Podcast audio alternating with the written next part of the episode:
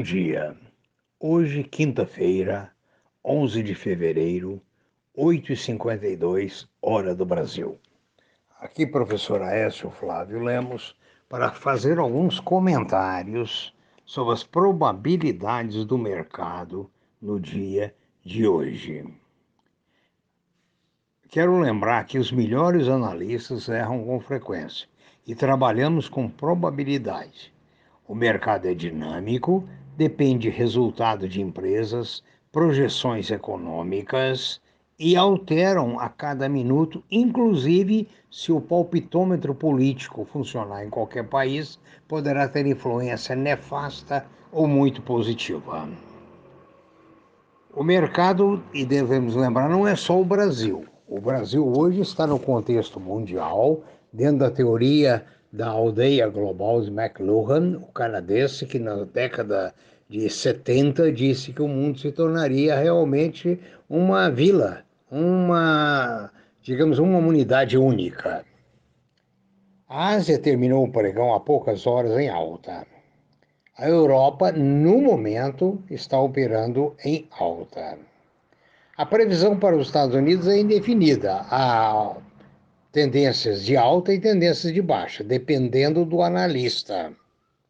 A previsão para o Brasil é de baixa, principalmente diante do, do aspecto político. Nós temos empresas boas, produzindo bem, grandes multinacionais, mas sob grande influência nefasta dos nossos políticos.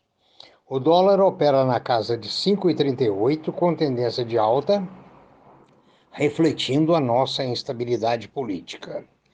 O petróleo opera no momento em torno de 61, variando de 61 a 61,10. O ouro no momento é negociado entre 1842 e 1841. Os metais duros estão operando em alta, exceto o ouro agora. As commodities operam de forma mista, ou seja, temos commodities altas e commodities também baixas. A doutora Cláudia Pires, nossa querida ouvinte de Curitiba, pergunta no que, que ela deve aplicar as economias dela. É difícil responder. Por quê? É preciso conhecer o perfil da doutora Cláudia.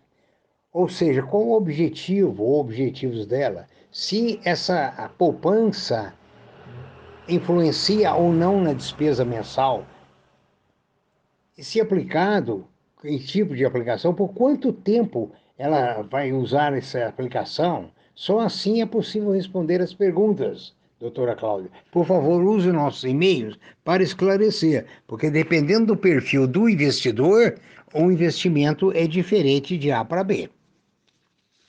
Ah, reportando um assunto que nós começamos há alguns dias sobre tradição ou tradition, no contexto do filme The Fiddler on the Roof, hoje temos um exemplo claro daquilo que eu venho falando da falta de tradição.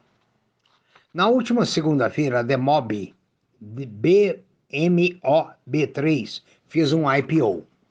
É o que eu tenho muito medo desses IPOs. Quando vendeu suas ações. Em princípio, aberto o pregão, o papel ontem, quarta-feira, o IPO foi para segunda-feira, subiu 29%.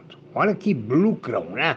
Mas daí a pouco passou a queda, chegando a cair na mínima a 8,14. Imagine quem apavorou e vendeu a 8, ou 7, ou 6, ou 5 a menos.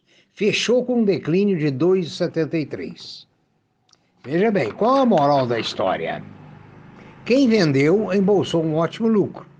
Quem manteve o papel, além de perder a oscilação, perdeu mais 2,73. E hoje, quinta-feira, dia 11 de fevereiro, o que é que vai acontecer com o papel?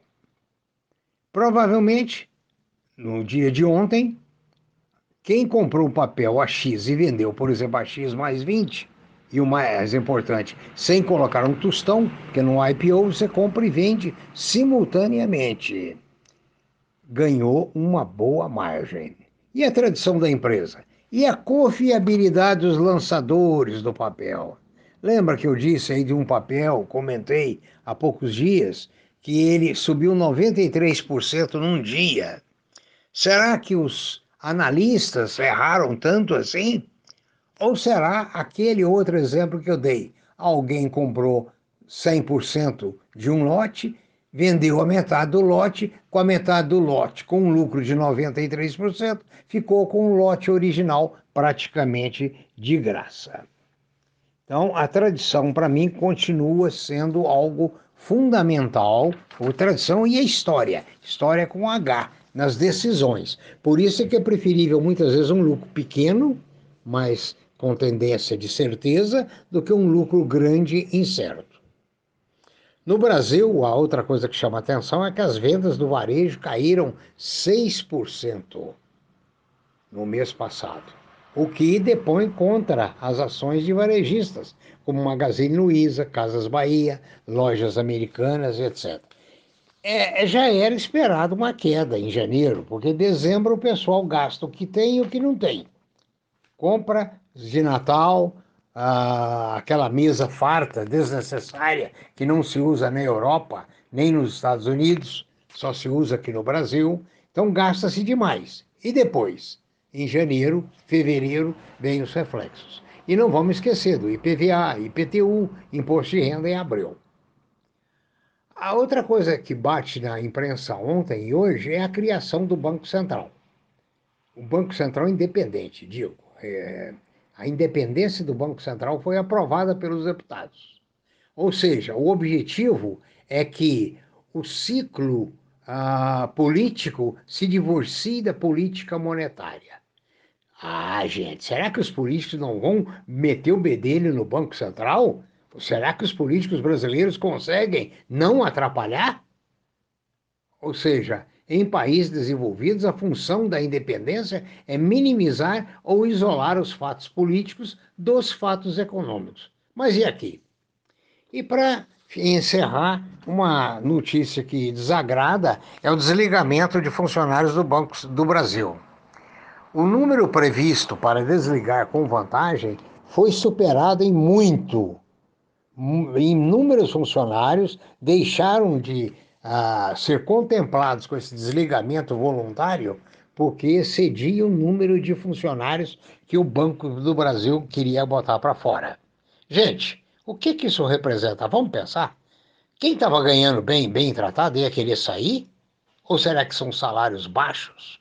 as condições difíceis de trabalho, num mercado financeiro extremamente competitivo, o que será que está acontecendo? De toda forma, a notícia é ruim, porque nos meus tempos de jovem, lutar para entrar para o Banco do Brasil e se manter no Banco do Brasil por 35 ou 40 anos ou mais era um desejo. Hoje, parece que é um terror. Se você tiver alguma dúvida ou sugestão, ou queira algum esclarecimento, que talvez eu possa responder, envie um e-mail para previsioneseconômicas@gmail.com. Um bom dia, vamos com prudência ao mercado e tudo de bom. Até amanhã, se Deus assim o permitir.